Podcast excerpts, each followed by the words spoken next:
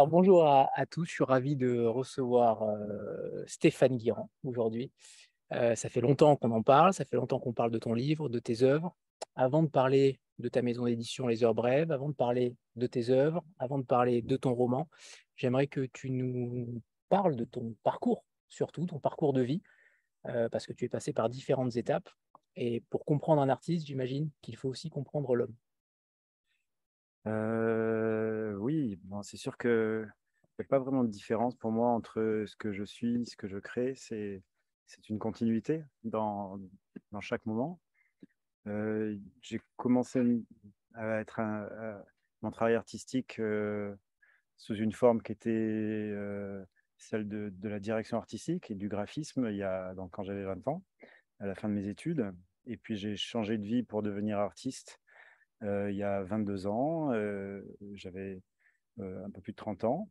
Et, et puis, je dirais que les expériences précédentes ont nourri mon chemin de la même façon que, que chaque chose que je fais aujourd'hui est présente dans, dans, dans, tout ce que, dans toutes mes créations. Alors justement, tes œuvres en fait se répondent, ce qui est plutôt rare chez les artistes. Toutes tes œuvres se répondent, que ce soit par tes créations ici à Chaumont, par, euh, par, par tes livres, euh, qui sont plutôt récents, puisque le premier a été euh, écrit en, 2020, en tout cas publié en 2020. comment tu expliques cette, cette, correspondance à chaque fois de ces, de ces œuvres qui se répondent?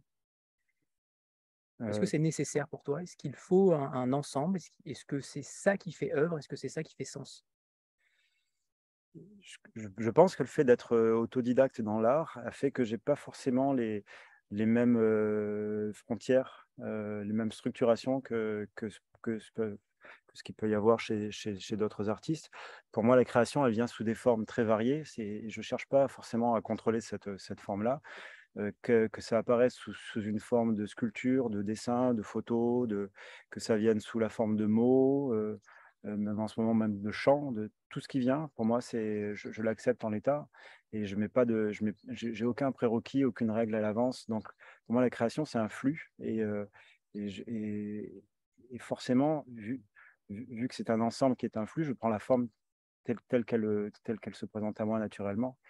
Donc ça fait que c'est, j'ai pas vraiment de structuration sur sur mon travail j'ai des moments où je suis plus dans le, dans, dans, dans le travail de l'image, des moments où je suis plus dans le travail de mes mains, de la matière, euh, de l'espace, d'autres moments où je suis dans les mots, peu importe, en fait, ça, ça dépend vraiment de ce qui vient. C'est ce qui fait probablement que, que les œuvres ont une forme de résonance entre elles et que, que c'est un, un ensemble. Je ne fais pas de dissociation entre, entre euh, une partie euh, écrite, une partie plastique, une partie autre. C'est un ensemble. Alors justement, tes œuvres qui sont exposées là de manière pérenne euh, au domaine de Chaumont-sur-Loire, tu as choisi deux pierres, euh, la sélénite d'un côté le quartz euh, de l'autre, pour le nid des murmures et les champs des ormes. comment t'es venue cette idée-là de créer cet univers-là avec des pierres qui ont des vertus particulières, tu vas sûrement nous expliquer aussi. mais ces deux œuvres-là, elles te forgent, elles, elles, sont là depuis déjà quelques temps, à des époques différentes de ta vie, et ça aussi, c'est important peut-être d'en parler. Alors, en fait, le, Nid des Murmures est présent depuis 2017 euh, c'est devenu une œuvre pérenne au domaine. Euh, et le Chant des Ormes fait partie de la saison 2022, euh, donc est présent depuis le printemps, depuis le mois d'avril, et va rester jusqu'en février. alors, ce qui est, j'ai eu un tournant dans mon travail artistique qui a été il y a un peu plus de dix ans. il s'est passé quelque chose autour de autour du monde minéral. Euh, j'ai une sensibilité particulière pour euh, les pierres, euh, pour les cristaux, pour toutes les formes cristallines, y compris le, cristal qu'on peut souffler. Et j'ai commencé à travailler ces matériaux à partir de, 2012. Et ils ont complètement. c'est comme si j'étais rentré dedans et si je les sens profondément vivants. C'est des matériaux qui me permettent presque d'accueillir des émotions. Je, sais qu'il se passe quelque chose qui est, qui est vibratoire, qui est vivant. On a droit à un petit concert sonore là. Et, euh, et donc, euh...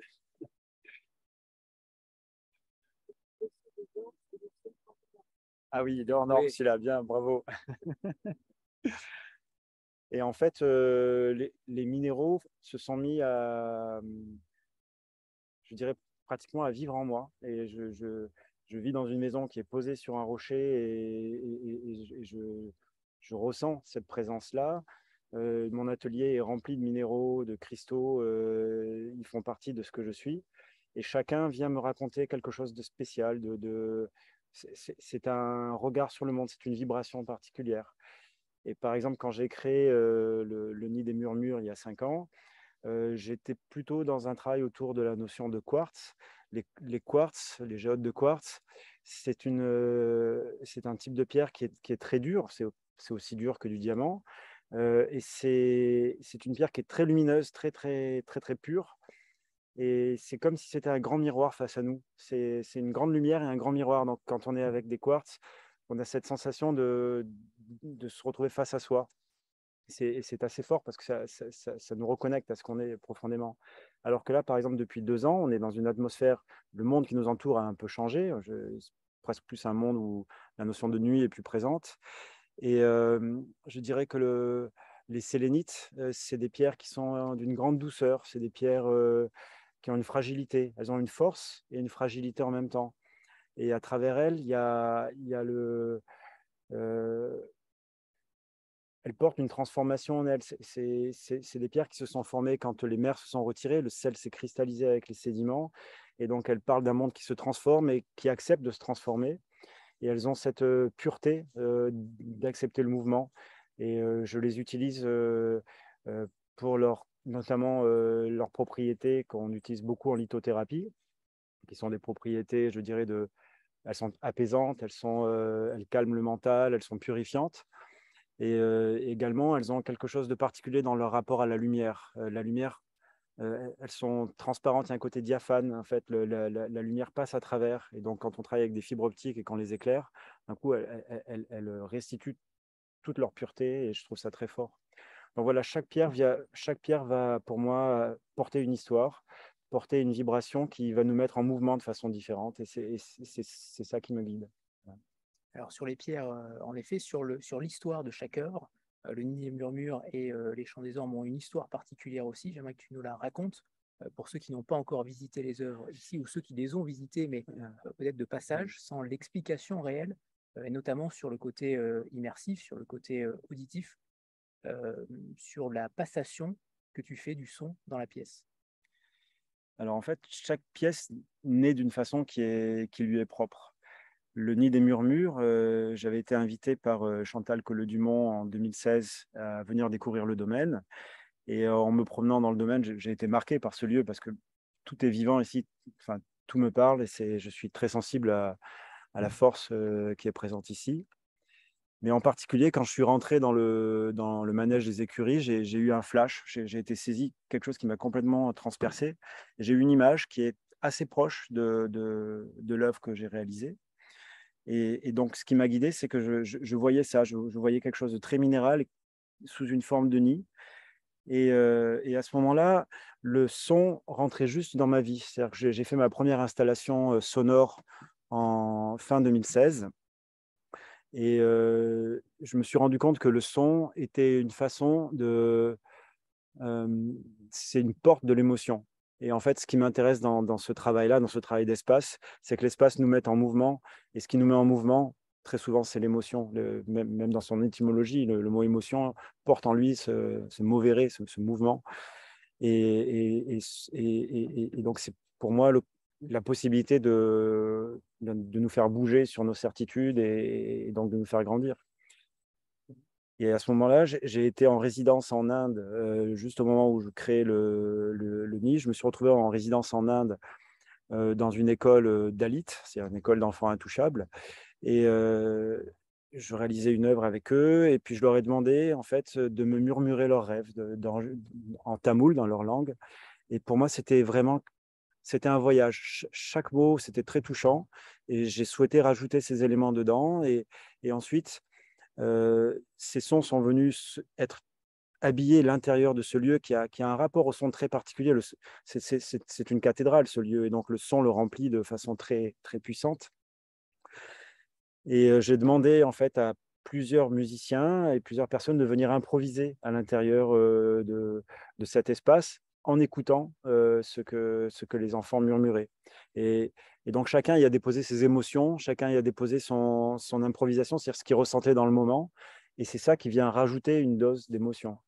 De la même façon, dans le, le, chant des ormes, je vous parlerai plus en détail de la genèse après, mais dans le chant des ormes, j'ai demandé à Pierce Faccini de venir au milieu de l'œuvre pendant que je la réalisais, et il est resté dans l'œuvre, et on s'est vraiment, comme une méditation, on s'est posé dans l'œuvre, et, et, il a chanté ce qui sortait, et j'ai enregistré le premier jet, ce qui sortait pendant 10 minutes, et c'est ça qui fait la bande sonore. Donc le son est vraiment, il, est, il est conçu dans la matrice qu'est l'espace, dans l'émotion du lieu, du moment. Alors, je rebondis sur ton côté artiste plasticien, mais tu n'es pas qu'artiste plasticien, tu es aussi éditeur récemment et romancier. J'aimerais comprendre comment tu es venu cette idée de, créer. Tu parlais de résonance tout à l'heure et on parlera peut-être de la collection résonance que tu vas lancer.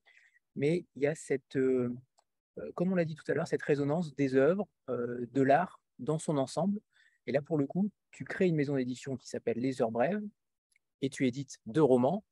Euh, le premier, le chant des ormes, le premier, pardon, les rêves, les mères rêvent encore, et le deuxième, le chant de l'orme, dont on parlera euh, plus euh, particulièrement tout à l'heure.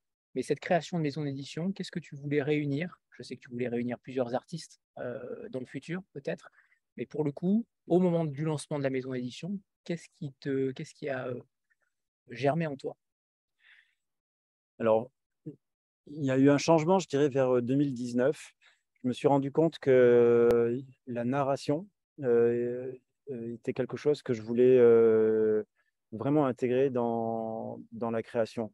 Je, suis de plus en plus, comme je le disais tout à l'heure, j'ai ce besoin de ne pas avoir de frontières. Je, pense qu'on vit un monde qui est en train d'essayer de faire tomber les frontières ou qui se bat pour en faire tomber. Et, et, en matière de création, aujourd'hui, on voit bien que les formes, les, formes, on peut passer, on peut mélanger de la scénographie, de la chorégraphie, de, euh, un travail plastique, un travail d'écriture. Tout ça, l'homme a cette complexité, euh, nous avons tous cette complexité et, cette richesse. Et le marché a tendance à vouloir nous rendre efficaces, structurés, mais naturellement, la création, elle n'est pas comme ça. Euh, et donc, pour moi, un phénomène qui est, qui est essentiel, c'est que je me rends compte que les œuvres sont de plus en plus dans, comme elles me viennent. C'est comme un univers, c'est comme une atmosphère, c'est comme quelque chose qui est un, je dirais, euh, vraiment, euh, on, retombe sur l'idée d'art total, en fait. Euh, et, pour vivre l'art total, pour moi, ça passe à travers ce, qu'on se, je dirais, ce qu'on traverse, qui est donc un chemin. Et ce chemin-là, pour moi, c'est une narration. Et la narration fait partie, c'est vraiment ce qui me guide aujourd'hui. J'ai envie que les œuvres nous fassent faire un morceau de chemin. Et, et je me rends compte que tous, on, se définit aujourd'hui, on existe à travers une narration. Vous passez, vous, vous, Instagrammeur, vous passez votre journée à faire des stories, donc des histoires, vous vous racontez tout le temps.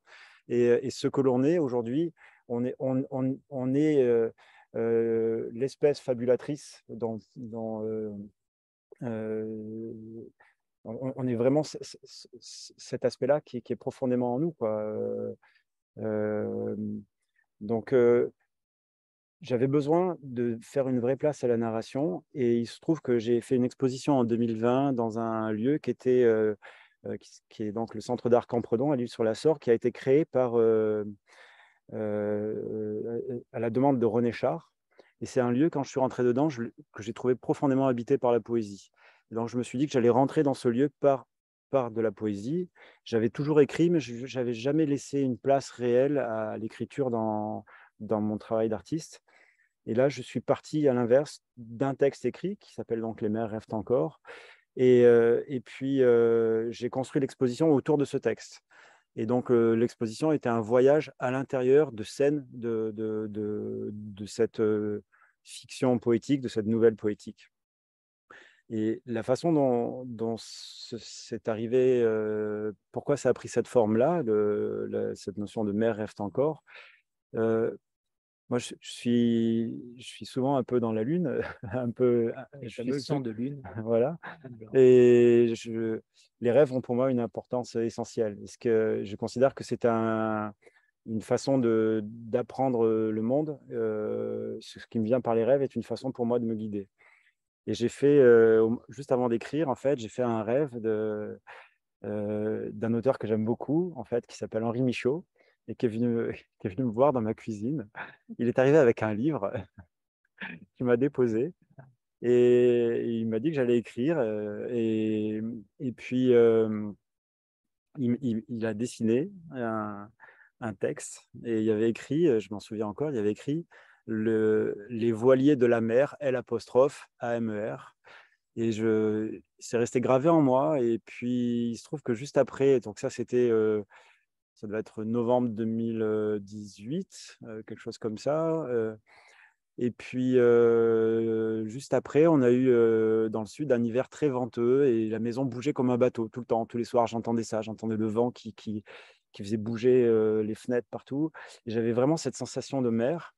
Puis je me suis mis à écrire. Et puis sans, trop réfléchir, il est venu et c'est sorti d'un flux. Ça, a été la première fois que l'écriture se mettait vraiment à couler de cette façon aussi naturelle et ça a donné le, récit qui est là, celui de Mère rêves encore. Et ça a été mon point de départ. Et je me suis rendu compte qu'en fait, pour vraiment être. Donc, ce texte-là, après, je l'ai envoyé à des éditeurs. Et je me suis rendu compte que j'avais une spécificité en tant qu'artiste. C'est-à-dire que j'avais tout ce qui ne plaît pas à un éditeur classique. C'est-à-dire j'avais des contraintes de temps. Parce que j'avais une exposition qui commençait à une date précise. Après, j'étais attaché à la forme parce que la forme, pour moi, est indissociable du fond, de ce que je fais en tant qu'artiste. Et bon, j'ai ma vision des choses qui est liée à l'œuvre qui est en, cours de réalisation, mais ce n'est pas forcément ce qui correspond à la vision d'un éditeur. Donc, je me suis rendu compte que j'avais besoin d'avoir une liberté dans ce domaine-là. Et donc, je me suis dit, je, vais me fabriquer un outil qui va me permettre d'avoir cette liberté, en fait, de concevoir des œuvres d'art écrites. et c'est comme ça que les heures brèves a pris forme. Alors, on parle des rêves, justement, c'est un sujet qui te tient à cœur, on en parlait hier. Mmh. Est-ce que tu considères réellement qu'aujourd'hui, on ne peut plus rêver, que chaque homme ne peut plus rêver, ou en tout cas n'envisage plus le rêve comme à l'époque, comme à une certaine époque? J'ai le sentiment profond que la maladie que, que l'on a aujourd'hui, on, on, est malade de nos rêves, oui, oui c'est vrai. C'est-à-dire qu'on rêve plus. Mais c'est difficile de rêver quand on... Enfin, je veux dire, le, brouhaha euh, autour de nous, celui de l'information, celui qui est véhiculé par tous, c'est euh, nos futurs. Il, y a, il y a une espèce d'angoisse sur euh, le devenir de notre planète, sur euh, le sens de nos actions, sur le fait que ce qu'on fait n'est pas durable. Et, et, ça me rappelle en fait une période, c'est pour ça que j'ai dans, dans, dans, le, le Chant de l'Orme, c'est vraiment le point de départ de, ce roman on a eu la même chose en fait il y a un siècle. On a vécu au début du XXe siècle une période assez trouble où c'était difficile de voir l'avenir. C'est les gens qui ont, vécu la Première Guerre mondiale, qui sortaient de la Première Guerre mondiale, qui, était quand même un phénomène qui a profondément bouleversé toutes les valeurs. Ces gens-là vivaient aussi une profonde mutation, même de technologie à l'époque. Il arrivait l'électricité, l'eau courante les voitures, les avions. Enfin, ça, nous semble, ça nous semble aujourd'hui une évidence, mais il faut imaginer, il faut se replacer à l'époque, quoi. Hein, et puis euh, là-dessus, euh, une, grippe espagnole qui, qui, qui, qui, a des conséquences vraiment autres que ce qu'on a connu avec le Covid. Donc, plein de facteurs qui sont des facteurs de doute et d'inquiétude. Et, et, on a eu, quand on regarde, je me suis renseigné, les statistiques de, de, de, naissance en fait en France dans les années 20 c'est les plus basses que, jamais connues en fait la France. Ça, c'est le signe d'une absence de confiance dans l'avenir, d'une difficulté à rêver demain. Et on les comprend, puisqu'il allait arriver quelques années après, avec la Seconde Guerre mondiale, on pouvait ressentir une forme d'angoisse. Mais de la même façon qu'il y a eu cette tendance-là à ne pas rêver, pour, notamment dans les campagnes, euh, dans le monde rural, il y a eu à cette époque-là des rêveurs euh, qui, ont, euh, qui ont osé rêver les années folles, qui ont fait les années folles, qui ont, fait, qui ont, qui ont osé des formes d'art nouvelles. il y en a qui ont fait un aplat de bleu, des taches noires dessus. voilà. Et, et, et, et donc, par ce surréalisme, cette façon d'aller au-delà du réel, cette façon de rêver et d'oser d'oser une autre vision de, du quotidien, ben, ils, ont, ils ont posé des graines qui sont celles qui ont fait le XXe siècle et qui finalement aujourd'hui nous ont nourris. Donc on a, on a besoin à la fois de réalisme, parce que le réalisme, bien sûr, c'est important de prendre conscience de, de, tous les défis auxquels l'humanité doit faire face aujourd'hui, mais en même temps, on a besoin de continuer à rêver. Et aujourd'hui, je trouve qu'on rêve plus assez et que, et, que c'est vraiment dans le rêve, dans la narration, qu'on va arriver à inventer une forme de discours qui nous donnera envie de, qui nous donnera des images qu'on a envie de, mettre en forme et, de réaliser. Voilà. Alors, on va passer au Chant de l'Orme parce que c'est un livre qui est extrêmement riche, qui est extrêmement documenté aussi. J'aimerais que tu nous racontes la jeunesse de cette, de cette narration aussi. De, on va le dire tout simplement, c'est un orme qui parle, c'est un orme narrateur qui sera alterné, on en parlera tout à l'heure avec une narration différente, mais à la base, c'est un orme. pourquoi avoir voulu traverser le XXe siècle avec cet orme-là, mais surtout pourquoi avoir voulu choisir un narrateur qui et peut-être le plus silencieux en apparence des êtres? Alors, c'est pas parce qu'on les entend pas qu'ils sont silencieux. C'est pas parce que c'est provocateur. bon, en tout cas, moi, je le ressens pas comme étant silencieux. Au contraire, je suis tout le temps en relation avec. Je trouve ça extrêmement beau. Euh, alors, comme beaucoup de choses que je fais, c'est c'est pas l'objet d'une réflexion préalable. C'est-à-dire, euh, d'abord je fais puis après je réfléchis. et souvent je réfléchis pas, ça se fait, c'est comme ça. En fait, il y a quelques années, j'ai une amie qui, euh, qui, qui m'a demandé avec insistance de venir récupérer des vieux ormes qu'elle avait chez elle dans son jardin, qui étaient morts depuis longtemps. Et, elle m'a dit qu'il fallait que je les récupère. Je ne suis pas contrariant. Elle a tellement insisté que j'ai été chercher les ormes. Je les ai posés dans mon atelier et ils sont restés pendant des années dans l'atelier avec moi. Et je me suis dit que bon, on verra bien un jour ce qui se passe avec. Et puis, euh, à l'automne 2020, euh, je sentais qu'il y avait un autre livre qui allait venir après Les mères rêvent encore. Je, sentais l'écriture qui revenait. Et puis, euh, bon, je laissais faire. Et puis là, j'ai commencé à, dans ma tête, j'ai commencé à entendre des histoires d'ormes. Alors j'ai écrit, j'ai écrit, puis je me suis rendu compte que ça prenait une forme. Et, c'est le, roman est, venu comme ça. Alors j'ai laissé couler cette espèce de flux. Euh, et puis, ça m'a habité 7-8 mois. J'écrivais tous les jours. J'ai écrit le roman comme ça. Ce n'était pas le fruit d'une réflexion, ça s'est fait comme ça. Quoi. C'était, je ne sais pas expliquer. C'est venu sous cette forme-là. Et, et, effectivement, le fait que l'or me parle, pour moi, je, j'ai une relation très particulière avec tout le vivant. Euh, on a parlé du minéral tout à l'heure, mais j'ai aussi, euh, je ressens très fortement, euh, je ressens très fortement tout le monde végétal. pour moi, il est, il n'utilise pas les mêmes mots que nous, mais je sens une intelligence d'une grande puissance et, d'une grande finesse. Et surtout, ce, que j'aime dans, le, dans le, monde minéral comme dans le monde végétal, c'est qu'ils ont une autre échelle du temps. C'est-à-dire qu'ils nous voient, nous voient pousser. J'ai été marqué comme ça par. Euh, dans ma famille, il y, avait, il y, avait, une maison qui était restée pendant 250 ans dans la famille. Et il y avait une grande allée de platanes quand on rentrait dedans. Et j'ai imaginé un jour euh, cet ancien qui prend la décision de planter des platanes qui ne verra pas jamais grand en fait, mais que des générations après, on, peut euh, on peut admirer, et parce qu'il y a eu un geste transgénérationnel comme ça qui a été fait. Et l'arbre, il a, il a cette particularité-là, c'est qu'il voit euh, les enfants, les petits-enfants, les arrière-petits-enfants, il voit des générations. Et donc, il a ce côté de témoin. Et finalement, c'est ce qui permet de le placer en observateur. Et du coup, il peut parler des hommes avec un détachement. Observateur omniscient et immobile. donc, il a le temps d'observer. Voilà. Et, immobile d'apparence, puisque tu parles beaucoup de la sève, la sève du monde. Euh, cette sève-là qui relie tous ces arbres entre eux, il y a quand même un monde souterrain qui se passe euh, réellement entre eux. J'aimerais que tu nous parles aussi de ça, de, cette connexion qui existe entre eux. Alors moi, je ne suis pas un scientifique. Vous trouverez une littérature abondante sur le thème, euh, sur la, surtout en ce moment, il y a, vraiment beaucoup d'ouvrages là-dedans. mais le, effectivement, il y, a, des connexions qu'on observe par tout le mode racinaire. Euh, notamment par le biais des champignons. Enfin, il y a beaucoup de connexions qui se font entre les arbres. On connaît celles qui sont apportées par le vent. Et puis ensuite, donc notamment qui est utilisé comme moyen de défense entre, entre les arbres lorsqu'il y a des prédateurs qui viennent prélever trop de feuilles, etc. on a observé certains éléments de communication. Aujourd'hui, on, est en train d'essayer de, les rationaliser. Moi, je ne suis, pas un scientifique, moi, je suis un rêveur. Et pour moi, les arbres, ils sont connectés entre eux, ils forment une unité.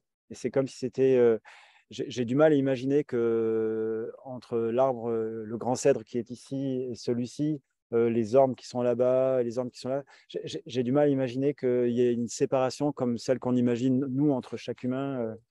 Je, les sens profondément reliés au-delà d'aspects matériels purs qu'on peut analyser par nos outils de mesure scientifiques. Voilà. Et ce roman qui est, polyphonique avec différentes voix, parle aussi de l'histoire de cet orme à travers le XXe siècle. Est-ce qu'il survivra au scolite euh, Cette éradication aussi qui, euh, que j'aimerais dont tu parles, évidemment. Euh, comment est, venue cette... oui. tout le monde est, les êtres vivants. Oui, oui tout est ils, là, ils viennent sur toi mmh. particulièrement. j'aimerais que tu nous parles de cette épidémie qui a ravagé des dizaines et des milliers d'ormes. Donc, des millions, ouais. des millions. L'histoire on ne peut pas en dire plus, mais est-ce qu'il survivra ou non? C'est aussi un des déclics de cette histoire, un des ressorts. Alors en fait, je, me suis rendu compte que dans l'intérêt que j'avais pour les ormes, en le fouillant, je me suis rendu compte qu'il y avait une, il y a une histoire qui est très particulière des ormes. Donc les ormes, c'est une espèce qui existe euh, depuis des dizaines de millions d'années et euh, qui, depuis une période récente à l'échelle des ormes, a été domestiquée par l'homme. Euh, depuis, depuis le Moyen Âge notamment. C'est devenu vraiment l'arbre le plus proche de l'homme. Il, il, a été il a été à la fois pour ses propriétés en ébénisterie, et puis pour, pour, des raisons aussi liées à des raisons sacrées. On a considéré que c'est un arbre sacré, un arbre tutélaire, un, il, est rentré au cœur des villages. Et très souvent, on a tous autour de chez nous une place de l'Orme. Euh, euh, il y a ici l'allée des Ormeaux. Euh, enfin, il est devenu vraiment une part de nous-mêmes et une part de nous-mêmes proche, pas que par le nom, jusque dans son nom. Quoi. Et c'est donc en, le domestiquant, en, en, faisant donc un arbre qu'on aime au point d'en de, faire un arbre très proche de nous, on l'a un peu coupé de son milieu naturel et on l'a, l'a mis euh, entre ormes, comme on vit entre hommes, et on l'a isolé et on lui a donc coupé de la biodiversité. Et ça, et ça lui a diminué sa capacité à résister euh, en cas d'attaque. Et donc, il nous a montré que dans notre façon de faire, par, euh, l'amour excessif qu'on peut avoir et l'inconscience qu'on peut avoir, on peut fragiliser un équilibre. Et donc, il a suffi, en fait, euh, alors, selon les, officiellement, ça a commencé en 1919 euh, avec ce qu'on appelait la maladie hollandaise, donc la graphiose, qui, est, qui est donc un scolite qui vient, qui, qui pique l'arbre le, l'arbre et qui, en fait, en propage une forme de champignon qu'il porte sur, sur ses ailes qui, qui va faire des embolies en fait à l'intérieur de, de, de, l'arbre. Donc la sève ne circule plus et il meurt. Et les scolites, en fait, reconnaissent la forme des ormes. Et donc, ils, euh, de loin, enfin, c'est ce que j'ai lu, ils, reconnaissent la forme des ormes. Et donc, les ormes qui ont survécu étaient ceux dont on ne pouvait pas reconnaître la forme, c'est-à-dire ceux qui étaient comme ceux qu'on voit juste ici, qui étaient mélangés à d'autres arbres. Et donc, la biodiversité les protégeait. Et, en l'occurrence, quand on les mettait en ligne, ben non, ça les protégeait plus. Et puis, la maladie passait euh, de cette façon-là. Et donc, en fait, en 1919, c'était juste après la grippe espagnole, euh, mais vraiment euh, quelques mois après, les ormes se sont mis euh, à, mourir de façon très intense. Et c'est assez étonnant, cette espèce de, conjonction entre ces, arbres et les humains. Et un quart des ormes du monde sont morts à ce moment-là. alors, ils sont morts parce que les grumes voyageaient euh, avec les colonies voyager de, continent en continent, la maladie est passée euh, sur la planète. C'était le début en fait de la mondialisation telle qu'on la connaît aujourd'hui. Et, donc un quart des ormes sont, morts à ce moment-là, dont la plupart des, grands ormes en fait, ce qu'on appelait les ormes de Sully, qui étaient plantés sur les, places de village, qui étaient des ormes qui avaient qui vivaient jusqu'à 400 ans. Donc, c'était vraiment des, arbres qui avaient structuré des places entières de villages. Et, il y a eu une deuxième phase dans l'épidémie qui a, été dans les années 70, qui a duré de 70 à, au début des années 2000, où là, les trois quarts des autres ormes sont morts. Voilà. Et donc, ce qui est. Tous les vieux ormes, les vieux ormes centenaires, pratiquement tous ont disparu. Il en reste très peu.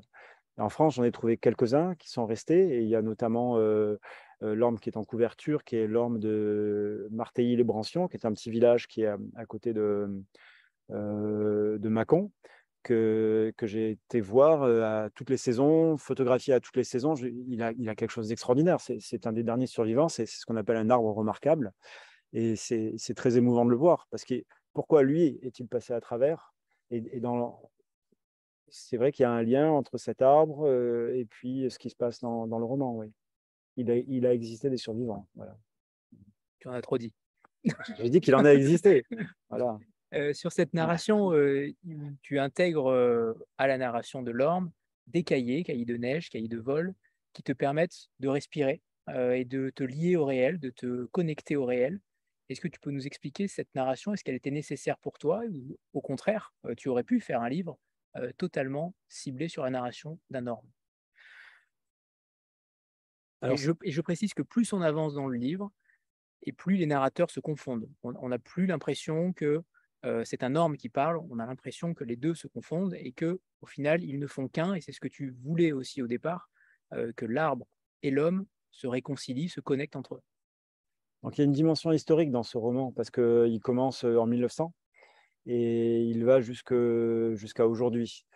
Et mmh, c'est pour moi toute création, qu'elle soit plastique, littéraire ou autre, ce qui m'intéresse dedans, c'est la façon dont l'universalité qu'il y a dedans et la façon dont elle peut parler de ce qu'on vit aujourd'hui. Donc, je voulais vraiment lier ça à ce qu'on est aujourd'hui. Et pour moi, j'avais besoin de. Surtout, bon, j'ai pris le parti d'avoir quelque chose qui est à la limite du conte, qui est, qui est dans une forme d'imaginaire et, qui me permet par l'imaginaire d'aller bousculer des choses établies chez nous et d'autoriser d'autres possibles. Mais il me fallait qu'il y ait en contrepoids, euh, il, me fallait du, concret, de, de, l'actuel, euh, euh, le monde d'aujourd'hui aussi. Voilà. Et j'avais besoin de ça. Donc c'est pour ça qu'il y, y, a ce rythme. un chapitre sur deux, on alterne entre entre un chemin qui se fait à travers le XXe siècle et puis quelque chose qui, se passe vraiment aujourd'hui. Voilà, J'avais besoin de ce, de ce rapport entre les deux. Et finalement, l'homme, il, parle des deux. Et donc, c'est normal que les deux discours se, confondent parce qu'il est témoin de ces 120 ans d'histoire. J'appelle ton roman un petit peu une sorte de plaidoyer poétique parce que tu prends parti aussi sur les défis actuels et à venir tu parles beaucoup de l'avenir de l'eau, ce, futur or qui euh, risque d'être indispensable et, de plus en plus rare. Il y a des thématiques, euh, que ce soit sur l'écologie, sur l'industrialisation du monde, euh, sur le monde qui est aujourd'hui ce que l'homme a fait, le sang qui coule de l'homme vers l'orme, notamment pendant les guerres, et ça continue aujourd'hui. Il y avait dans ces chapitres-là aussi un, lien au réel qui te, forgeait je crois qu'aujourd'hui, on le vit tous. Hein. Donc, oui, ça fait partie d'une conscience que j'ai. Cette conscience, elle est, elle, est, très forte en moi. ça me semble être une des caractéristiques de la période qu'on vit. On s'incarne à un moment, on a, tous des défis à vivre dans la période dans laquelle on vit. Nous, nous tous, là, on, se rend bien compte qu'on est entre un monde qui, qui s'est construit, un, monde d'hier, comme on l'a dit il y, a, deux ans au moment du Covid, et puis quelque chose d'autre qui doit venir, on ne sait pas comment l'appeler. Et on voit bien que les sujets tournent autour de, de, notre lien à ce qui nous entoure. On ne peut plus juste faire cette différenciation entre l'homme tout-puissant et puis ce qui l'entoure, peu importe la façon dont on l'exploite. Non, on ne peut plus exploiter ce qui est autour de nous. Ce qui est autour de nous, c'est nous aussi. Et donc, aujourd'hui, on fait partie du vivant. Il n'y a pas la nature, l'opposition de classique de Descola entre la nature et la culture. C'est, il y a, y, a, y, y a ce, on, est un ensemble. On, vit, on, vit, on, vit profondément connecté entre le visible, l'invisible, la nature, l'homme. Tout ça, c'est un seul élément. Et en tant qu'artiste, surtout en travaillant avec des matériaux naturels, ça me semble être mon matériau premier, oui. Est-ce que tu crois encore à l'avenir? Est-ce que comment tu l'envisages plus tard? Heureusement. Tu es un rêveur, certes, mais est-ce que tu arrives encore à rêver sur le monde de demain? Mais plus que jamais. Je crois que je crois qu'on a besoin de la nuit pour voir les étoiles. Et donc, bien sûr, bien sûr. Moi, ça me, c'est la raison profonde de ce travail, en fait. C'est que je, je, pense que c'est dans ces moments-là qu'on se réinvente vraiment. C'est dans ces moments-là qu'on ose aller chercher nos, limites et, surtout le sens des choses. C'est là qu'on est confronté vraiment à, à, ces sujets-là. Euh, non, pour moi, euh, je ne pense pas qu'on est à la fin d'une période, je pense qu'on est au début d'une autre. Et donc, on a cette chance extraordinaire de pouvoir écrire euh, les fondations d'une nouvelle période. Et donc, chacun est libre de le visualiser comme une défaite du passé ou comme une page ouverte sur l'avenir. Moi, je vois une page blanche, je ne vois pas un livre qui se ferme. C'est, je suis comme ça. Bon, c'est la folie des rêveurs, mais, mais, moi, je suis comme ça, je ne peux pas faire autrement. Tu, tu, écris à un moment donné Le champ lave tout, il fait tomber les vieilles peaux, incendiées par tant de lumière. Incendiées par tant de lumière, point. Euh, tu as une vision singulière de ce, de ce chant incantatoire, euh, quasiment exutoire. Tu nous en parlais hier, j'aimerais que tu, tu, euh, tu définis ce chant-là qui revient constamment euh, tous les ans euh, dans le chant de l'orme. Le chant, pour moi, dévoiler, sans dévoiler évidemment que tu chantes sous ta douche. Mais oui, je chante tous les matins, oui, bien sûr. Les, les comment dire? Le chant, on le porte en nous depuis, depuis les origines de l'humanité. C'est vraiment quelque chose qui est, qui est présent dans tous les peuples premiers. C'est vraiment un élément de, de, structuration de ton rapport au monde, de, le, chant a cette force qui, va te... Je ne sais pas comment expliquer ça, ça, dépasse tous les concepts. Tu peux, tu peux transmettre à travers un chant ce que tu feras jamais dans aucune dissertation, dans aucun texte. Ça passe, ça passe d'être à être profondément. Et oui, le chant a cette capacité à laver, je, euh, parce, que, parce qu'il porte l'émotion pure. Et de façon générale, c'est ce qui me c'est vraiment ce qui me motive en tant qu'artiste. Je, crois que l'art a cette capacité à, faire, transmettre des émotions et, donc à décristalliser des choses qui sont bloquées en nous. On, a tous vécu ça. À un moment, on est, bloqué sur quelque chose et puis une musique, une œuvre, un film, un chant, euh, d'un coup nous remet en mouvement. Euh, je crois que c'est, quelque chose de profond euh, et, plus particulièrement, je me rends compte que l'instrument le plus puissant qui soit pour véhiculer ces, espèces de, vagues, de, vibrations, c'est, on le porte en nous, il, nous traverse, euh, il est fait de nos cordes vocales, c'est la voix.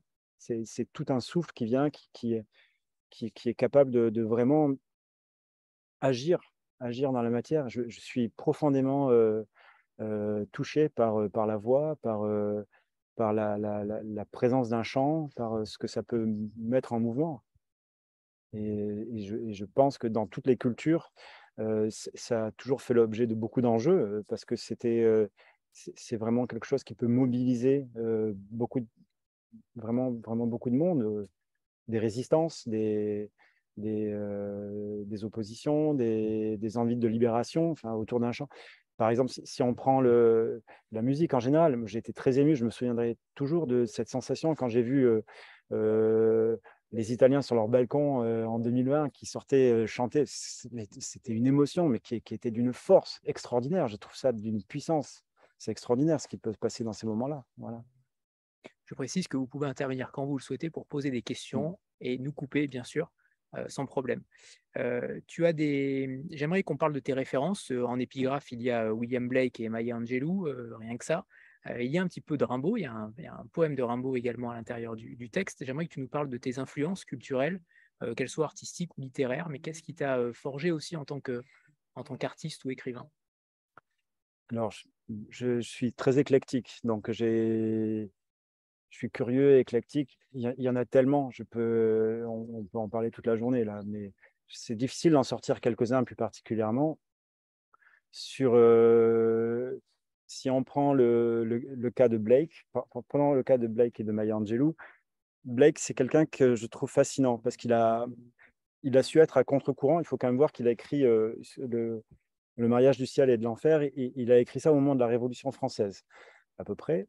Et donc, c'était, c'est une pensée qui est à contre-courant complètement de, de, tout ce qui se pensait à l'époque, notamment le, le, fait d'aller accepter que le côté tellurique, le côté de l'énergie, de, la matière, le corps, le, corps, la femme, tout ce qui été diabolisé dans, dans historiquement dans, dans, nos cultures chrétiennes, lui, lui, il considère que c'est un élément indissociable de, de, de, de, la vie, de la joie, de, la force qui fait l'humain.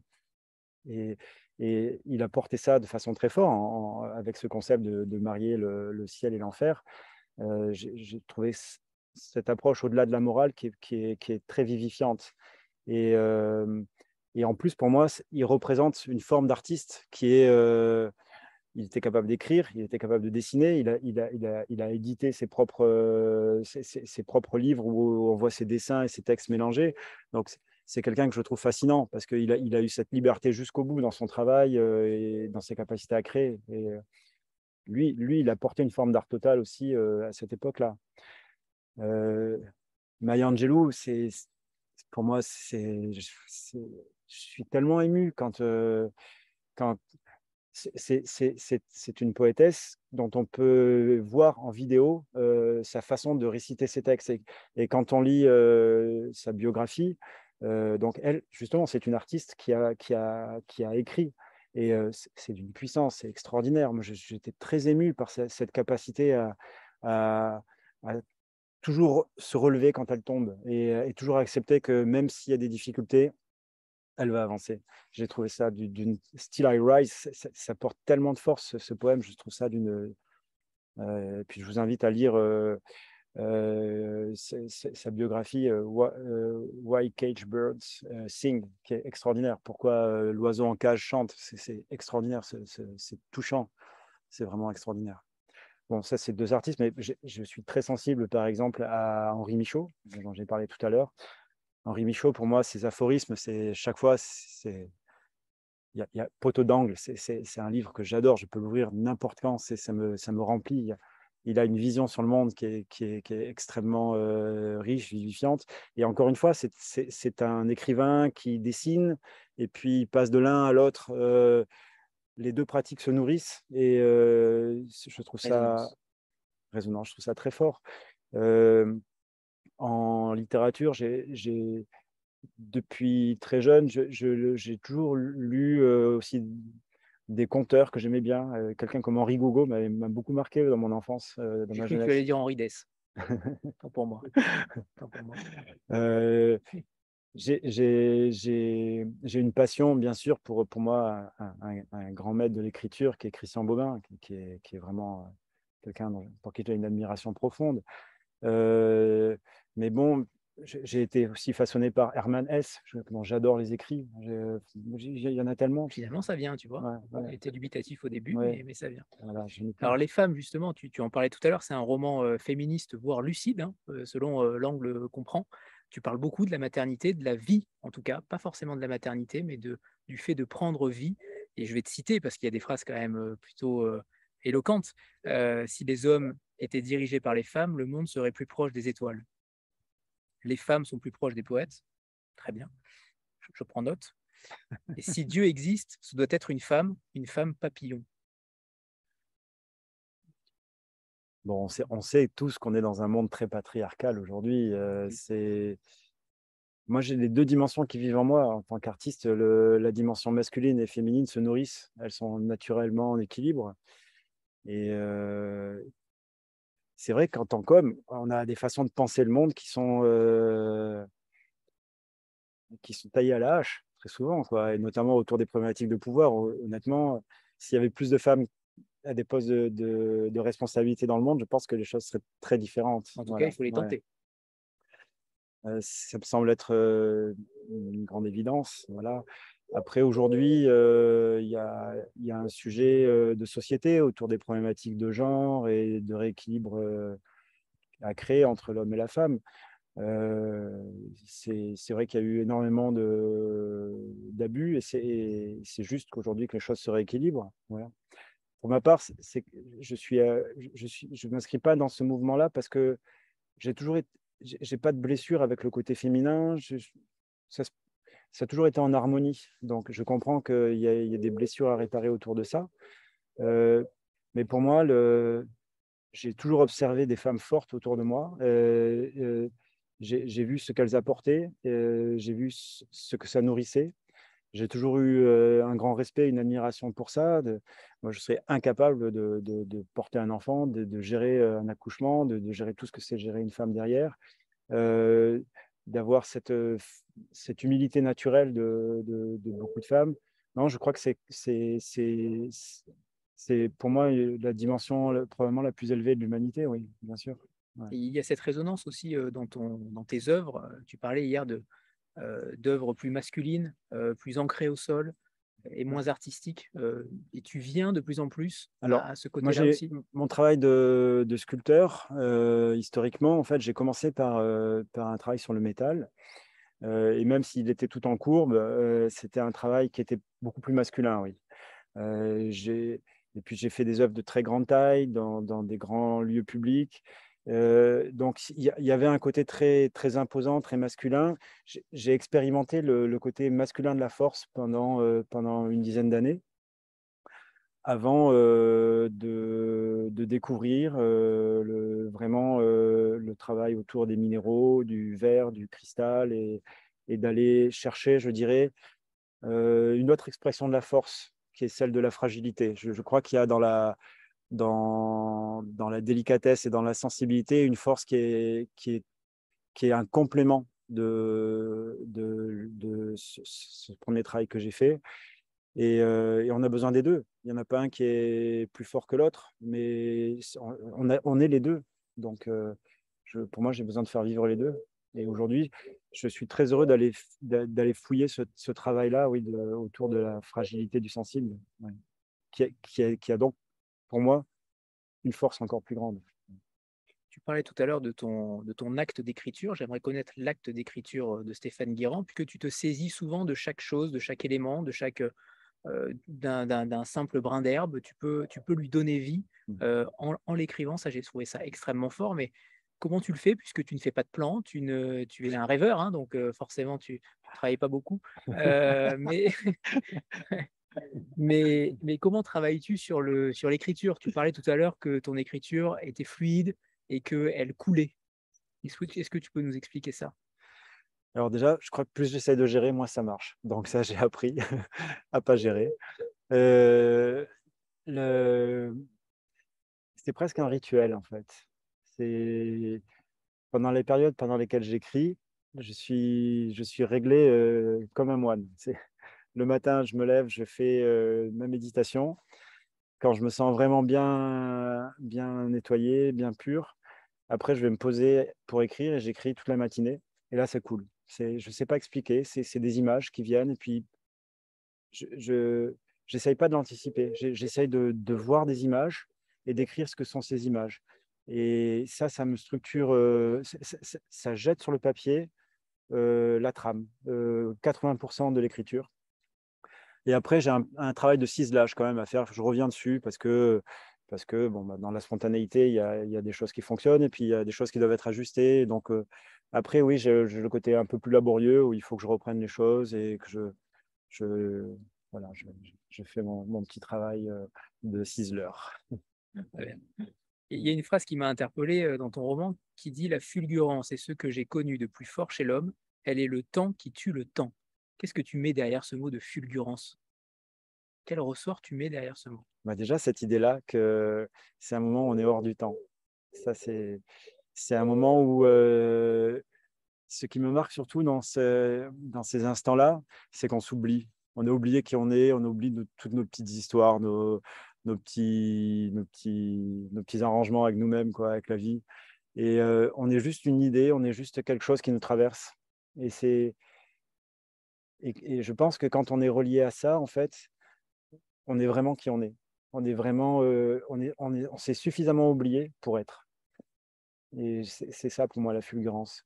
C'est dans ces moments-là, les choses s'imposent, sont, sont d'une évidence. Et, et je crois que tu as la possibilité dans ces instants-là de, d'ouvrir des portes sur ce que tu es qui sont, euh, euh, sont probablement les, choses les plus fortes qu'on peut vivre euh, dans, dans, l'expérience humaine.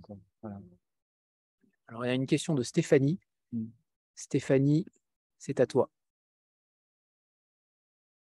Oui, euh, bonjour à tous. Euh, bonjour euh, Stéphane. Et je n'ai pas encore lu votre livre, mais j'ai vraiment hâte de le lire parce que tout ce que j'en entends, c'est vraiment, j'ai l'impression que c'est fait pour moi. Alors, vous avez dit quelque chose de très intéressant tout à l'heure sur justement le fait qu'on est au début d'un nouveau, euh, d'une nouvelle ère, d'un nouveau monde qui reste à inventer. Euh, est-ce que vous pensez que la démarche artistique, l'art d'une façon euh, ou d'une autre, quelle que soit sa forme, a un rôle à jouer par rapport à une prise de conscience écologique, justement pour reconnecter le monde, enfin les gens aux vivants, ou bien est-ce que ça doit rester complètement désintéressé et sans, sans, message à faire passer Quelle est votre position par rapport à ça? Alors, euh, merci pour cette question, parce que c'est vraiment euh, un sujet qui me qui m'anime profondément en ce moment. Donc, je crois qu'il existe dans l'art beaucoup de familles, et chacun est libre de choisir la sienne. Euh, il existe aujourd'hui dans les formes d'art des formes d'art qui ont d'autres objectifs que ce que vous décrivez, et c'est très bien ainsi. Par contre, moi, ce qui m'intéresse, c'est que je sens que l'art est un des refuges aujourd'hui où on peut faire bouger les choses.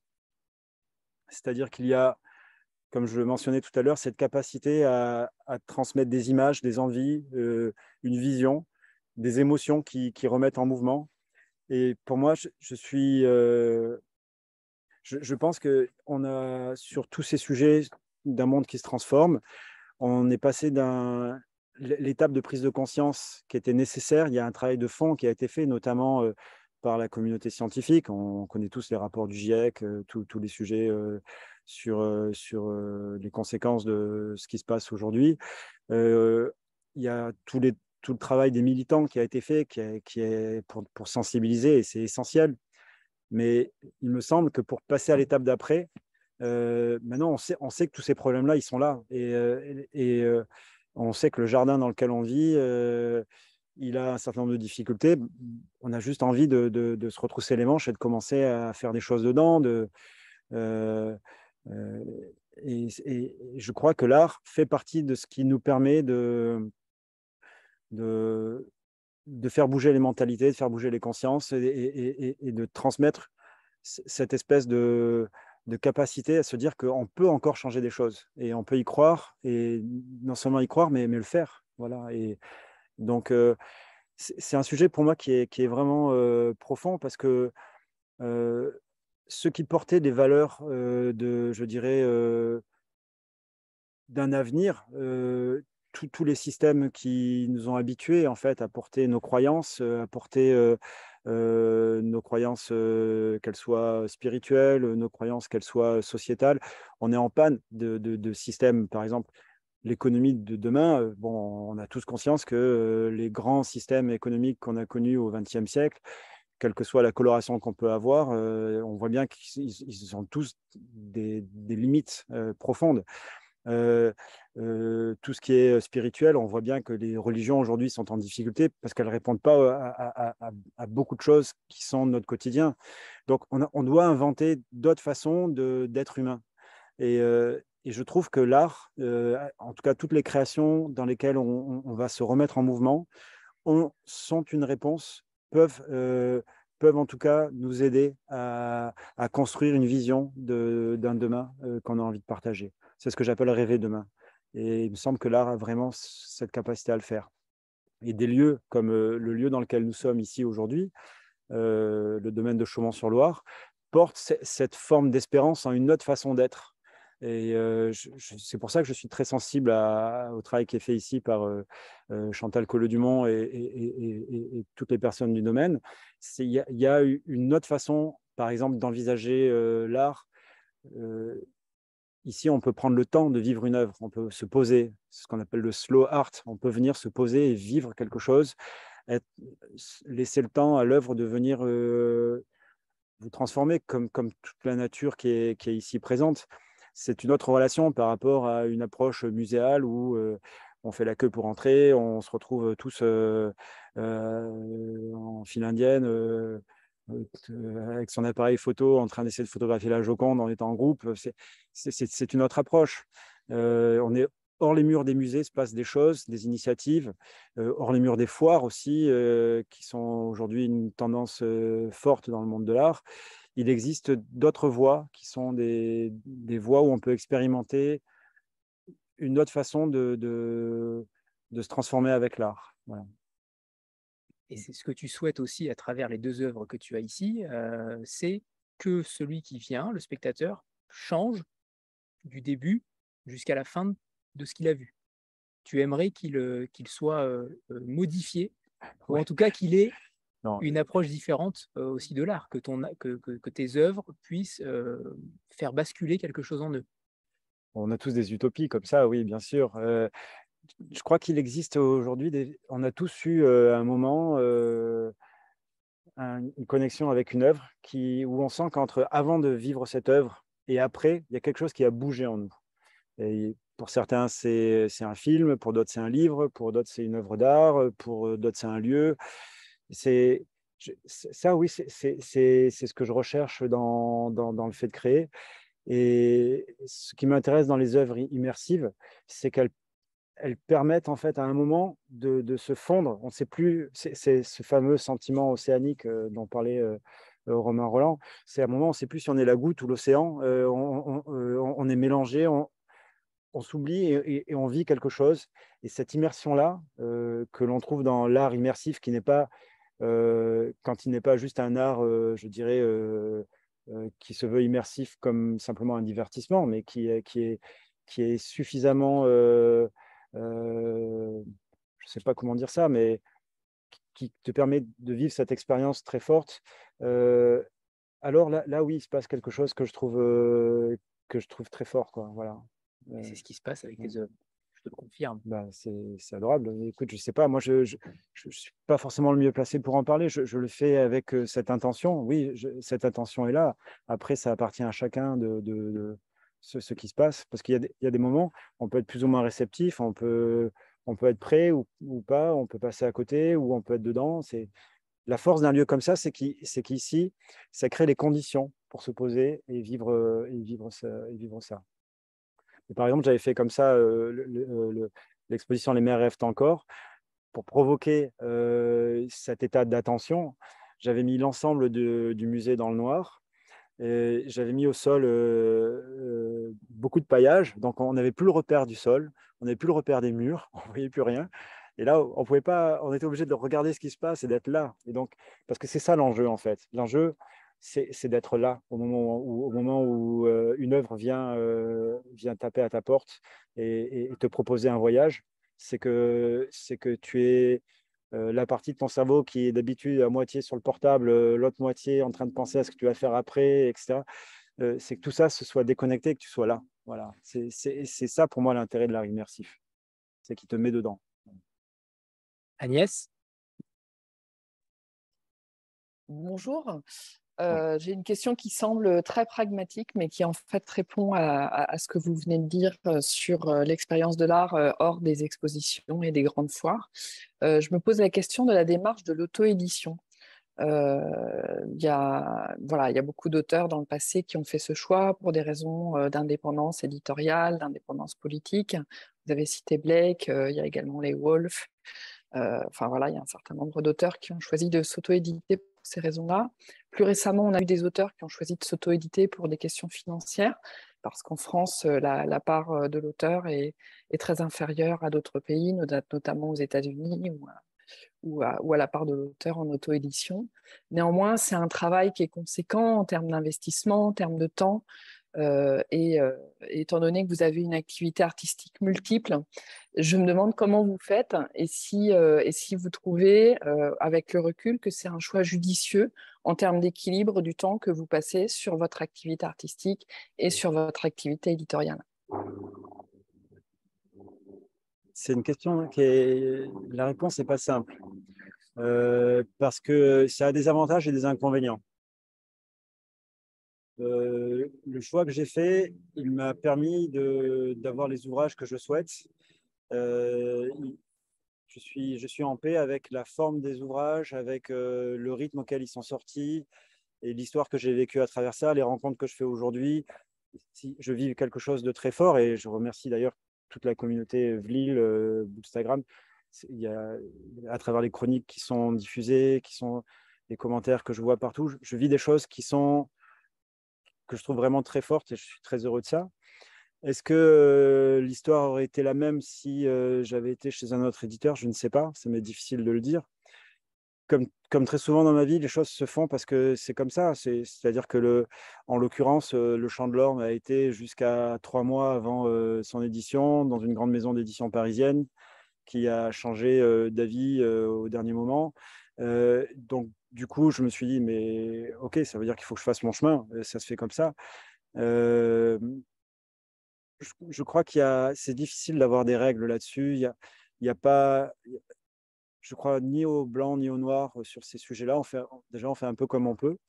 Et puis, tout est expérience. Après, comment arriver à tout faire? Ça, je ne sais pas vous répondre. Ça, on fait comme on peut aussi. Il se trouve que chaque chose que j'ai vécue dans ma vie, en fait, c'est comme une brique qui vient. Euh, je ne me rends pas compte au moment où je le fais, mais plus tard, je me rends compte que ça vient m'aider. Quand je fais un livre, euh, ben oui, avant, pendant dix ans, j'ai fait du graphisme, donc je sais monter un livre du début à la fin. Je sais, je sais le maqueter, je sais, euh, je fais les photos, je fais les textes, je fais la maquette. J'ai pas de coût sur tout ça, c'est mon temps j'adore le faire, euh, donc ça me donne une, aisance pour le faire. Euh, je sais fabriquer, je sais gérer toutes les étapes de fabrication jusqu'au bout. Donc, euh, il y a déjà une grosse partie en fait des métiers de l'édition que j'avais dans, mon passé. Il se trouve que c'est comme ça. je sais, c'est pas duplicable à d'autres, mais moi, je, sais faire un livre de façon très rapide au moment, notamment sur les catalogues, sur les catalogues d'exposition, très souvent on se retrouve où on a très peu de temps entre le moment où on finit les œuvres, où elles sont montrables, ou donc photographiables, et le moment où commence l'exposition et, le catalogue doit sortir. Donc là, on voit bien qu'on on on dépend de. Il faut être capable d'être au four et au moulin, de tout faire. Quoi, hein. Donc, dans ces moments-là, moi, c'est ma passion, je le fais. je compte pas mon temps et ça, ça se fait naturellement. Hein. C'est comme ça les artistes, on est un peu obligé d'être des couteaux suisses. Hein. Aujourd'hui, on, est un peu obligé de se débrouiller sur tous les sujets. Donc, on fait, comme ça. Et puis, c'est l'occasion aussi de, de faire de chaque étape une étape de création et d'apprendre à chaque étape et de découvrir des choses. Donc, moi, je suis très heureux de cette expérience. Tu voulais rebondir, Agnès? Non, c'est bon? Non, merci beaucoup. Je crois que la réponse est très claire et, euh, on, peut, on, peut, en retenir que chaque étape peut être une étape artistique à, part entière. Mmh. Merci beaucoup. Euh, tu écris à, un moment donné un passage sur les, les hommes gris et les hommes rouges qui, euh, à un moment donné, à un coup dur, réagissent de manière différente. les hommes gris s'installent dans leur canapé et, entre guillemets, broient du noir. Les hommes rouges sont plus colériques et donc exultent euh, en tout cas expulsent leurs émotions. J'imagine que tu n'es dans aucune des deux cases, mais euh, qu'est-ce que tu peux nous expliquer ce cheminement-là, cette image-là que tu as voulu donner? Je crois qu'on est tous euh, une espèce de bloc d'émotions, en fait. et, donc, par moments, des émotions dominent. Alors, c'est comme si on voyait à ce moment-là un être comme entouré par une espèce de, bulle colorée par l'émotion qui le domine. Moi, c'est comme ça que je perçois euh, souvent les gens, comme, quelque chose qui rayonne d'eux, qui, est l'état émotionnel, l'état de pensée et d'émotion qui, les habite. C'est naturel, on est tous comme ça. Je pense que c'est un des moteurs de la vie, c'est de venir vivre des émotions. Et, le problème de ce sujet, c'est n'est pas tellement d'être traversé par une émotion, c'est que c'est qu'on ne soit plus en évolution, c'est-à-dire que cette émotion-là, elle, reste là. Et justement, l'art ou tout ce qui peut être amené à nous vivre, nous faire vivre d'autres émotions, a cette force de nous remettre en mouvement. De l'émotion que l'on vit, elle, nous sert à, en fait, elle, nous sert à nous transformer. L'émotion, c'est un chemin normalement. Et le moment où on s'enferme, par exemple, dans une blessure, on ne se laisse pas la possibilité de, continuer le chemin. La blessure, elle vient pour nous faire modifier quelque chose. Ce qui est important, c'est la, la, la, façon dont on peut la transformer, euh, la transfiguration qui se fait derrière. Donc pour moi, moi, je suis comme tout le monde. Il y a des moments, je suis gris, des moments, je suis rouge, euh, des moments, euh, je suis blanc. On est tous en mouvement. C'est juste l'observation de ça. Puis c'est un homme qui parle, alors il peut se permettre d'observer les hommes et de les voir avec un autre œil. Mais ça t'a permis de mmh, véritablement ouvrir les yeux sur les hommes totalement. C'est-à-dire que tu ne t'es mis aucune limite finalement. Bah c'est la force, je dirais, de, de, de, du fait de faire parler, de faire parler quelque chose qui est totalement impossible à concevoir, un arbre qui parle. Oui, mais c'est un, un, procédé littéraire classique. Hein, voilà. Mais ce qu'on on a oublié de dire, c'est qu'il y a aussi, c'est un travail de, une thématique de rupture, puisque euh, les hommes changent de vie peu à peu, euh, et c'est ce qui s'est aussi passé pour toi à un moment donné. Tu dis à un moment donné, il n'est jamais trop tard pour devenir soi. Mmh. C'est peut-être la phrase qui résume peut-être le mieux le livre, euh, dans le sens où c'est aussi un, cheminement, un récit initiatique pour changer quand on ressent le besoin, mais en tout cas pour changer, pour voir un autre horizon. Peut-être surtout pour accepter quand le changement est là. Parce qu'on vit ça tous en ce moment. On, voit bien qu'on a envie de rester dans le petit confort d'hier euh, et qu'il y a des choses qui sont en mouvement et, qu'on doit réinventer. Euh, la grande difficulté qu'on a, c'est que on passe le plus gros, le plus gros de notre énergie à essayer de faire en sorte que les choses ne bougent pas. C'est-à-dire qu'on a besoin, cette espèce de besoin de sécurité et de confort qui nous rassure et on voudrait bien euh, que ça ne bouge pas trop, ça. Voilà. Mais la vie, elle n'est pas comme ça. ça ne marche pas comme ça. Donc, alors, quand on l'accepte, euh, eh bien, on est en mouvement. Euh, et quand on ne l'accepte pas, on a des moments de frottement, de résistance. Voilà. On va parler aussi de ton passage au Japon euh, en 2019 où tu, mmh. où tu as planté des bambous pendant trois semaines avec ce geste répétitif qui n'est pas sans rappeler le nid des murmures. J'imagine que là, pour le coup, euh, encore une résonance. Euh, mais dans le roman, il, est fait aussi euh, mention de cet art, cet art de dégustation de thé, de la patience, de ce murmure, de ce silence aussi. Tu nous raconteras peut-être l'anecdote de la fameuse dégustation. mais est-ce que tu peux, tu peux nous raconter cet épisode japonisant qui t'a marqué et qui est en, en bonne grâce justement dans le roman? Alors, je ne sais pas pourquoi, j'ai un lien particulier avec la culture japonaise. Je me suis toujours senti très proche. C'est comme si c'est un livre ouvert pour moi que j'ai déjà lu. Je ne sais, pas expliquer ça. C'est comme si c'était inscrit en moi. Quand j'ai travaillé, j'ai fait comme ça une installation au Japon. J'ai travaillé dans un parc au nord de Tokyo, dans une ville qui s'appelle Tsukuba. Et c'était très étonnant, en fait, les, Japonais venaient me voir avec leur, téléphone et, donc euh, par Google Traduction, ils me parlaient. Et euh, ils me demandaient si je faisais un temple shinto. Et c'était, oui, pour moi, c'était, un geste hein, avant tout. C'était, c'est un, moment où euh, j'ai vraiment pris conscience que dans mon travail de, création, en fait, c'est, surtout un geste que je fais. Et c'est pas, comme l'œuvre que j'ai créée ici. Pendant un mois, j'ai fait un geste, j'ai posé des lumières. Euh, euh, là, pendant trois semaines, j'ai planté un bâton. Et, puis, bon, même s'il pleut, bah, tu plantes ton bâton le plus droit que tu peux, et puis tu, es dedans. Et puis, euh, c'est comme ça, quoi. Et j'ai l'impression que ça me lave de faire ça. J'adore. Ça, ça, ça me fait du bien. Et peut-être que l'œuvre le porte en elle après. C'est peut-être ça qui donne une, résonance aussi à l'œuvre particulière, quoi. Le thé, j'ai une passion pour le thé depuis, depuis très longtemps. J'avais même failli, comme je vous le disais hier, un jour devenir acheteur de thé parce que j'ai rencontré quelqu'un qui le faisait pour, pour le compte d'une grande compagnie et j'ai sympathisé avec lui. C'était quelqu'un avec qui j'avais un lien très fort. Et puis il m'a fait faire une dégustation de thé qui, qui était assez dure, donc j'ai décidé que c'était pas forcément ma voie. Mais voilà, non, le, le, thé porte quelque chose. c'est une grande délicatesse, notamment les thés japonais. Il y a une grande délicatesse. Et dans cette délicatesse, il y a. Là, on peut en parler pendant des heures, mais si on prend. J'ai un intérêt particulier pour les thés verts, parce que pour moi, thés noirs sont des thés où on cache la nature du thé lui-même, on, le transforme en le cuisant, et donc on sent plus la finesse de, de telle origine ou de telle autre. Et puis, chaque, chaque stade auquel on, cueille la feuille, chaque climat dans lequel on va l'accueillir va, va, mettre une, une, couleur particulière, et c'est ça que je trouve merveilleux. Dans le livre, le, Louis lit cela, et c'est un rapport particulier qu'on peut avoir au monde où on essaye, par chaque chose qui nous traverse, d'apprendre en fait le, chemin de cette chose-là. Parce que par le chemin que, que, chaque élément vit et qui nous est transmis, alors, alors on grandit d'une conscience. Voilà, et ça, je trouve ça très beau. Je, je vis ça dans le, dans le thé, oui, notamment dans certains types de thé. Mmh. Très bien.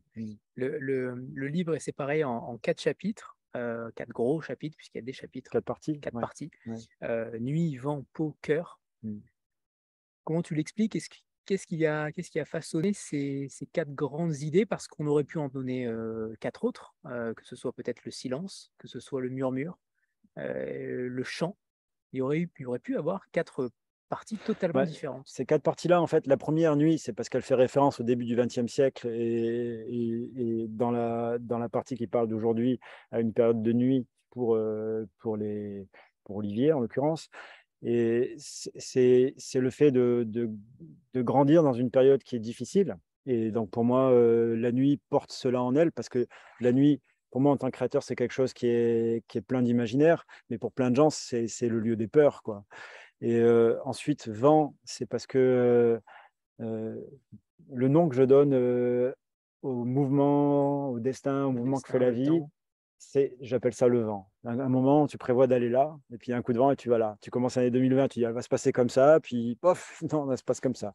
Et, donc, c'est, j'appelle ça le vent, un coup de vent, et, on subit, on est sur une vague, et puis, donc encore une fois, on peut être en résistance ou se laisser porter par le vent c'est parce qu'une fois que tu as accepté de transformer la nuit, une fois que tu as accepté d'être porté par le vent, en fait, tout ça, ça te rentre dans, pour moi, ça, me rentre dans la peau au point d'être hypersensible surtout tout. Vient te, toucher. Et, et, la notion d'hypersensibilité qui est au cœur de ce livre, parce que l'hypersensibilité fait partie de, de ma vie, c'est ça peut être vécu comme quelque chose de difficile, parce que, parce que quand on est hypersensible, ben, on est touché par beaucoup de choses, euh, donc c'est pas toujours simple.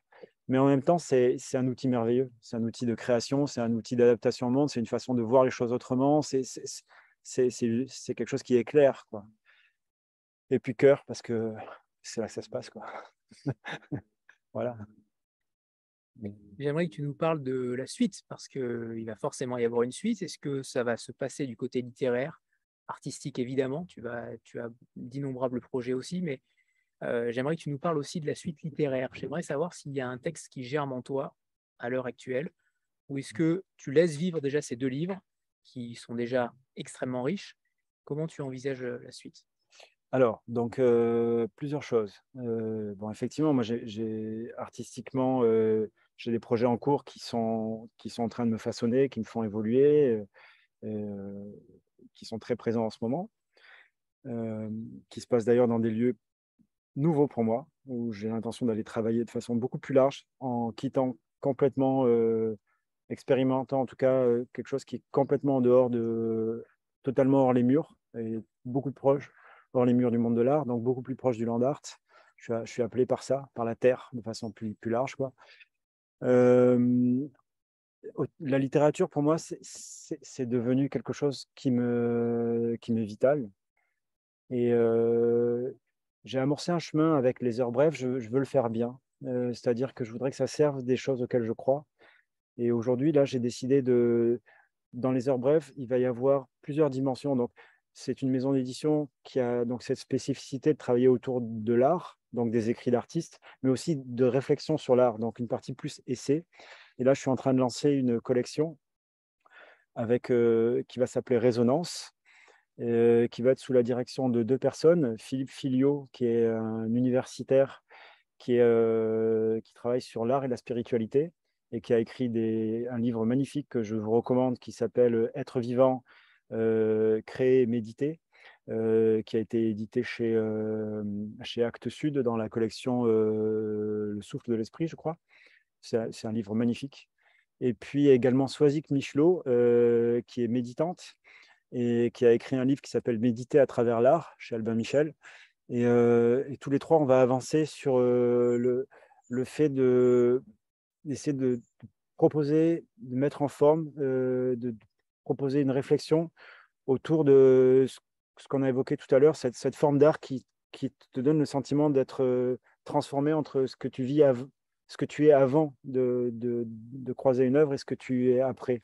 Cette, forme d'art qui, te met en résonance, qui te, met en résonance avec un lieu, avec ce que tu es, avec ce que tu vis, et euh, qui est donc cette forme de, recherche de sens qui se fait à travers l'art. Voilà. J'ai envie qu'on, propose quelque chose là-dedans, et 2023, l'objectif, c'est vraiment qu'on lance cette collection, donc euh, avec euh, tous les trois.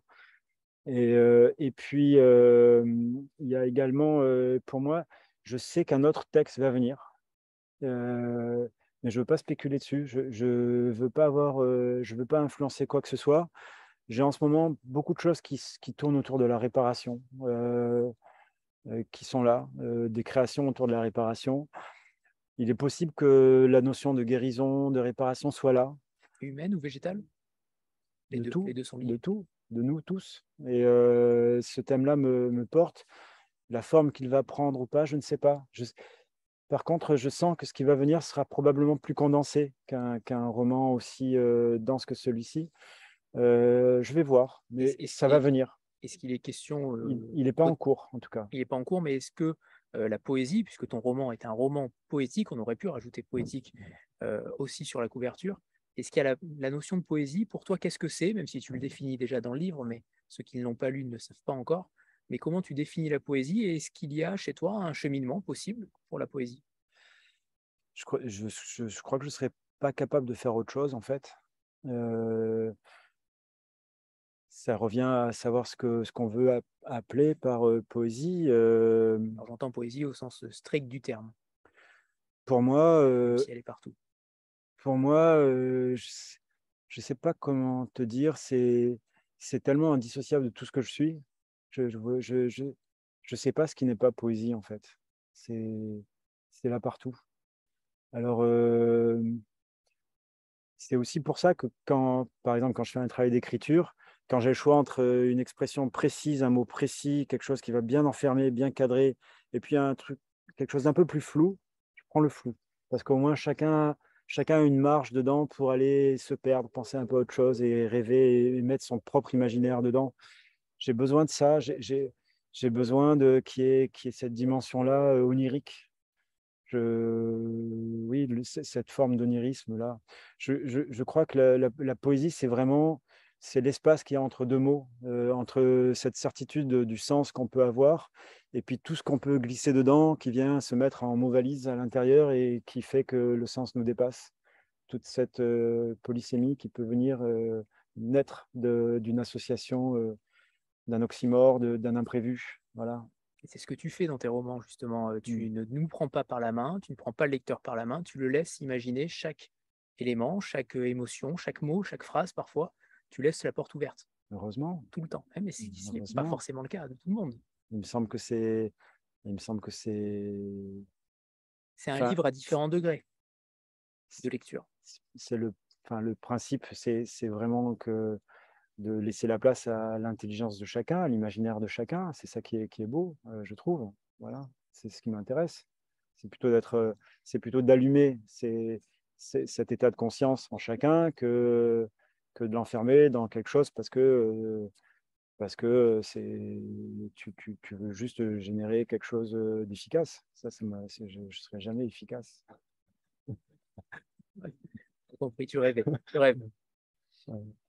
Alors, il est temps des questions, des dernières questions, si euh, vous voulez poser des questions à Stéphane.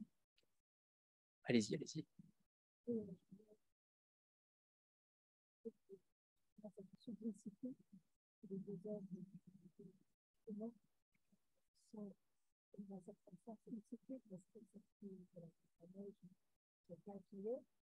Il y a cette connexion avec la nature.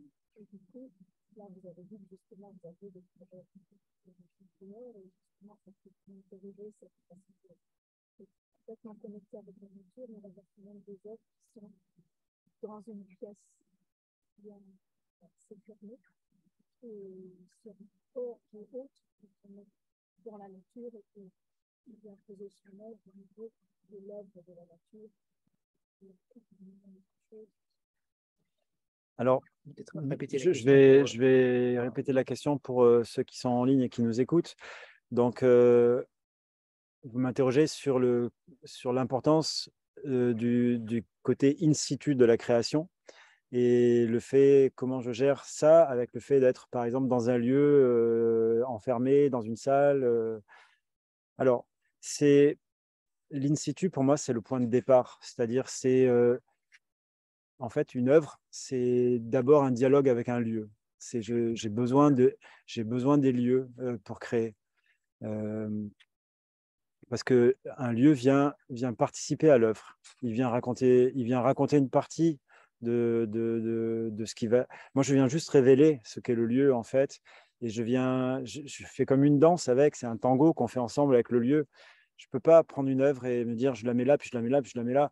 Je, l'ai fait déjà beaucoup, mais aujourd'hui, j'y arrive de moins en moins. Je, je, sens que je suis en dialogue avec les lieux et que c'est ça qui m'intéresse. Parce que parce qu'il y a des consciences dans les lieux et que du coup, on peut travailler avec ces consciences-là. Et c'est une expérience que je trouve belle, forte, et, qui permet d'aller plus loin. Après, les lieux qui sont ici, je les ai choisis. le premier lieu, donc le manège des écuries, c'est un lieu qui est extérieur autant qu'intérieur. Et puis, il est horizontal autant que vertical. C'est un lieu qui est, qui est extraordinaire. C'est pas une salle blanche, c'est pas un white cube. Circulaire. Il est, il est totalement circulaire. Et, il, est, c'est un lieu d'unité et on sent qu'il a été conçu comme tel. Donc là, c'était ça que je voulais raconter, c'est cette force de l'unité. Et quand on rentre dedans, en fait, ce, tout le travail qui est fait, c'est un travail qui, qui, recentre et qui, qui, nous remet, qui nous remet au centre de nous-mêmes. Comme ce lieu est un lieu qui, qui, pose cette notion-là avec son, côté circulaire. La pièce dans laquelle j'ai choisi de travailler euh, pour euh, le chant des ormes, ça c'était autre chose. C'est une pièce. Je, je savais qu'ici j'avais été porté par le manège des écuries et j'avais envie là d'expérimenter quelque chose de plus dur. Euh, et la pièce est plus dure. On est en sous-sol, il n'y a pas de fenêtre, il n'y a pas de lumière. Et puis alors, c'est très étonnant parce que la moitié de la pièce est sous terre. On rentre par, euh, il y, a deux murs qui sont sous terre. Et quand on sort, on est dehors. Donc on est, sous, on est à la fois enfin, sous terre et en l'air, en extérieur. Et, et je trouve qu'avec la problématique de transformer la nuit dans laquelle on traverse en quelque chose de lumineux, ça avait du sens. Alors j'ai choisi d'aller là-dedans et, et d'assumer d'assumer cette forme d'enfermement qui s'ouvre. Voilà sur euh, cette relation de, de l'artiste qui va se mettre dans la nature. Est-ce que ça implique de, euh, de, trouver sa place et de dialoguer avec un endroit milieu de la nature, mais il y a là déjà une place énorme en tant et du coup, je vais se mettre. Ah. Pour moi, est très différent que d'être dans un, dans un construit.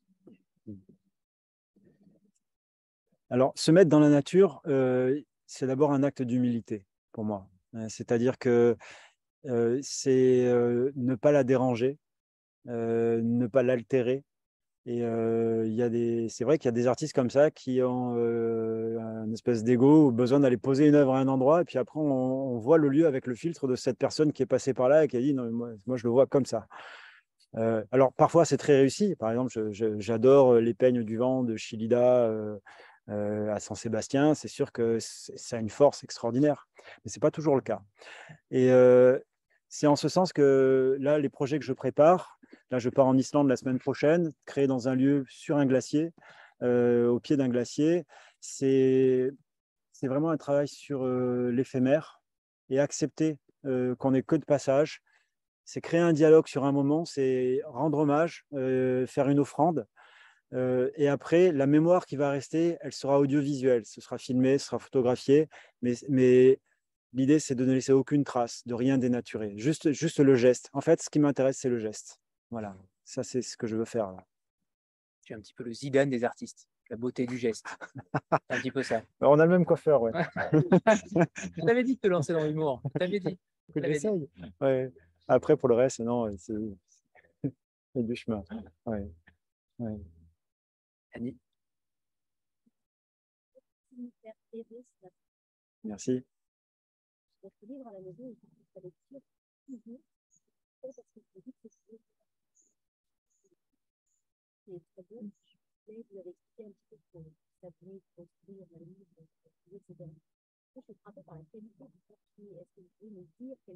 Ah oui. Le papier, et puis pourquoi je vert C'est parce que je veux le protéger, je ne veux pas l'abîmer, voilà, et j'ai toujours du bien avec ça. Euh, la, la, on répète la question, mais c'est pour euh, par rapport au papier, par rapport au, à la qualité du livre aussi euh, physique. Euh, qui est d'une beauté absolue. Il y a des photos également au début. On connaît le coût des photos dans un livre. Donc, c'est aussi, je pense que je peux le montrer aussi à l'écran. Voilà. Vous avez aussi évidemment le champ des ormes en photo. Vas-y, tu peux.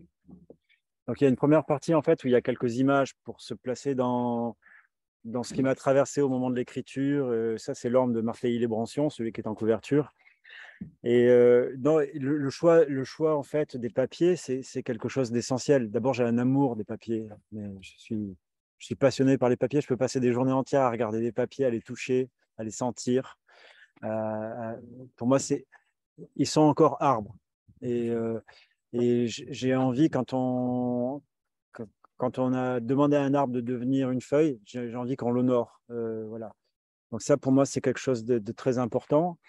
Et puis euh, là, en l'occurrence, les papiers qui ont été choisis, c'est des papiers qui ont été choisis. Euh, c'est des papiers qui ont été choisis d'abord pour leur respect écologique, euh, parce que voilà, ils ont été choisis parce que c'est des papiers sans chlore, c'est des papiers euh, tous FSC, etc. Donc ça, pour moi, c'était important. Et puis et, puis, ils ont un, un, aspect touché aussi qui est, très doux. Euh, voilà, il, y a à la fois la dimension écologique et puis l'aspect sensuel de ces papiers-là, voilà, qui, est, qui est pour moi très important. J'ai fait une photo. Bon. Eh bien, merci à tous. Il n'y a plus de questions en visio ou en physique. Euh, je vous invite également cet après-midi à désolé, on est dérangé par deux impolis qui veulent euh, prendre une, chaise, prendre une chaise pour pouvoir contempler le paysage de la Loire. Euh, on les engueulera tout à l'heure, mais euh, on les salue. euh, ils continuent à, à jacasser. Euh... non, là, ils, non, ils ne s'en remettent pas. Euh, je vous invite à ceux qui sont là pour euh, tout simplement euh, visiter aussi des œuvres avec Stéphane tout à l'heure après déjeuner. On va tous déjeuner pour ceux qui veulent, on déjeune au, au Tilleul, c'est ça? Euh, Qui est à l'entrée du parc. Et cet après-midi, juste après à 14h ou 14h30, il nous fera l'honneur de, de, faire une visite guidée avec ses œuvres, donc de ses œuvres, et de nous raconter aussi leur, leur histoire. Vous êtes évidemment tous les bienvenus vers 14h30, 14h, 14h30. Voilà, on se donne rendez-vous bah, devant le champ des ormes. Très bien. Parfait. Merci à tous. Merci beaucoup. Merci.